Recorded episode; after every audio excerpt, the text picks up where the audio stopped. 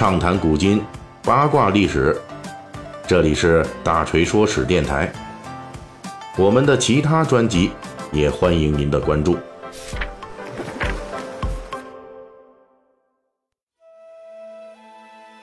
最近一段时间呢，这个敦煌的飞天造型非常吸睛。先是有新晋的小花哈尼克孜在一档网络综艺节目中。以“一梦敦煌”热舞红遍网络，哈尼克孜参考敦煌飞天的舞蹈造型，被很多人称赞为颜值巅峰。随后呢，也就是上一周，在第十七届中国电影华表奖的颁奖典礼上，颜值那同样非常高的女星佟丽娅，也以一袭敦煌飞天造型出场，在歌舞节目《出航》中惊艳四座。飞天啊，这个在我国云冈、麦积山，还有敦煌等地都大量出没的古代美人，就这样呢，再度附加到现代的表演方式上，让大家为其美丽而赞叹不已。尤其是这个敦煌飞天，几乎成为飞天艺术震烁古今的代表。本期咱们就聊聊这个敦煌飞天，它美在哪儿？为什么飞天之美？可以屹立千年而不倒。所谓飞天啊，这个名称最早出现于我国的南北朝时期，属于古印度佛教传入中国以后，经过中原本土化的一种艺术形象。在中原文化中，“飞天”二字确实有翱翔天际之意，但是同时这个“天”字也借用了佛教的一些相关概念。在佛教概念中，“天”。既可以指代天国、天宫，还可以作为神明的称呼，因此使用飞天作为天宫中的供养，以及奏乐舞蹈、凌空飞舞、撒花的天人的名字，属于一语双关。大锤前面提到过，这飞天是美人儿，而不是美女，为什么呢？因为古代的飞天啊，还真不一定是女的。从飞天的最初形象来考察，它来源于古印度神话中的钱达婆和紧那罗，是古代佛家从婆罗门教那里吸收来的护法神。其中，钱达婆是主管诸天作乐的演奏家，而紧那罗呢，作为钱达婆的老婆，那非常能歌善舞。注意啊，作为飞天在历史上的两个基本原型，这钱达婆是男的。锦那罗是女的，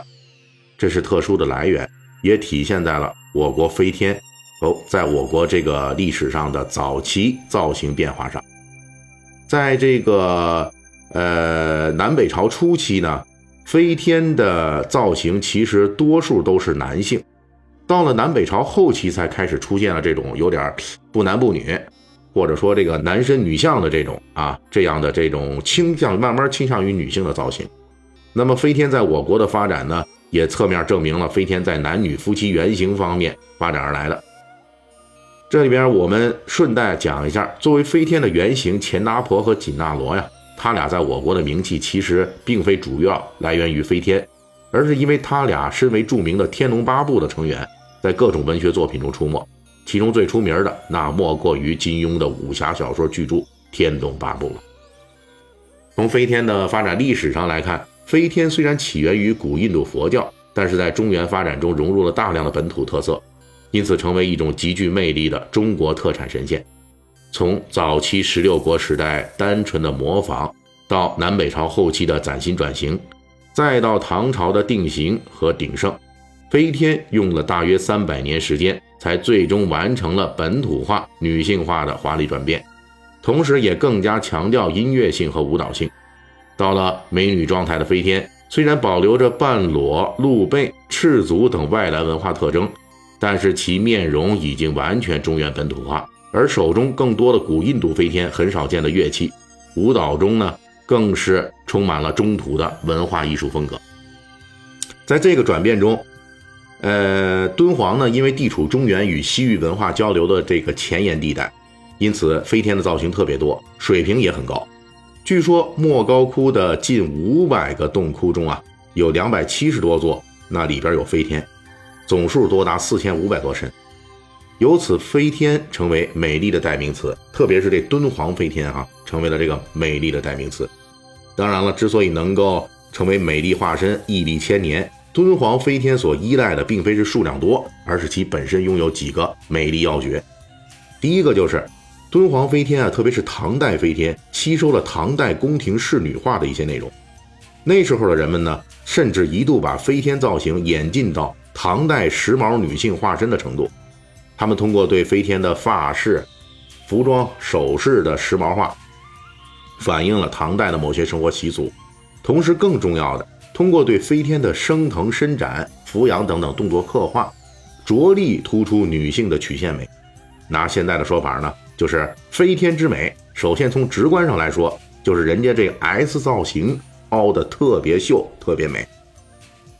而这只是还只是形体之美啊。那么，唐代敦煌飞天的另外一个特点就是灵动活泼，特别生动。当时的人们通过各种手段对飞天进行装饰，将飞天的动作和神态生动化，甚至还具备相当的节奏感和韵律感。这方面的代表作就是这个敦煌洞窟中号称飞天美中之美的第三百二十窟，这个南壁上的黑飞天。这是四身轻盈飞动的飞天，为什么叫黑飞天？是因为这个绘画颜料啊，随着岁月的侵蚀而发生了氧化蜕变。因为当时用的基本都是矿物颜料啊，它会跟这个空气中的氧长时间会发生化学反应，所以就导致这组飞天的面部和身体裸露部分颜色黢黑，就凡是露肉的部分，这人的这个原来的肤色变成了黑色了。啊，这可不是说是它是一个非洲黑天啊，但是这个黑色的肌肤丝毫没有挡住这飞天们的美丽，他们前后顾盼，互相追逐，撒花嬉戏，通过形体动作、体态充分伸展，表现灵动，充满了动感，这也是公认的莫高窟最生动的飞天了。敦煌的飞天正是通过静态与动态之美，实现了画作的生命力与表现力。更重要的是，他们的美能够与整体画作的内容互相呼应，最终成为美好吉祥的象征。众多飞天身体力行的开朗、健康、上升的表现力，构成了飞天经久不衰的美学影响力。即使到了今天，我们在第十七届华表奖的颁奖礼上，依稀还能够从佟丽娅的表演中看到飞天们当年经典的反弹琵琶的蛛丝马迹。当时的敦煌莫高窟的幺幺二窟，杰作就是飞天之美的力量所在。即便是一片欢乐祥和的美好群像中，我们依旧能够一眼辨识出那些精灵的美丽。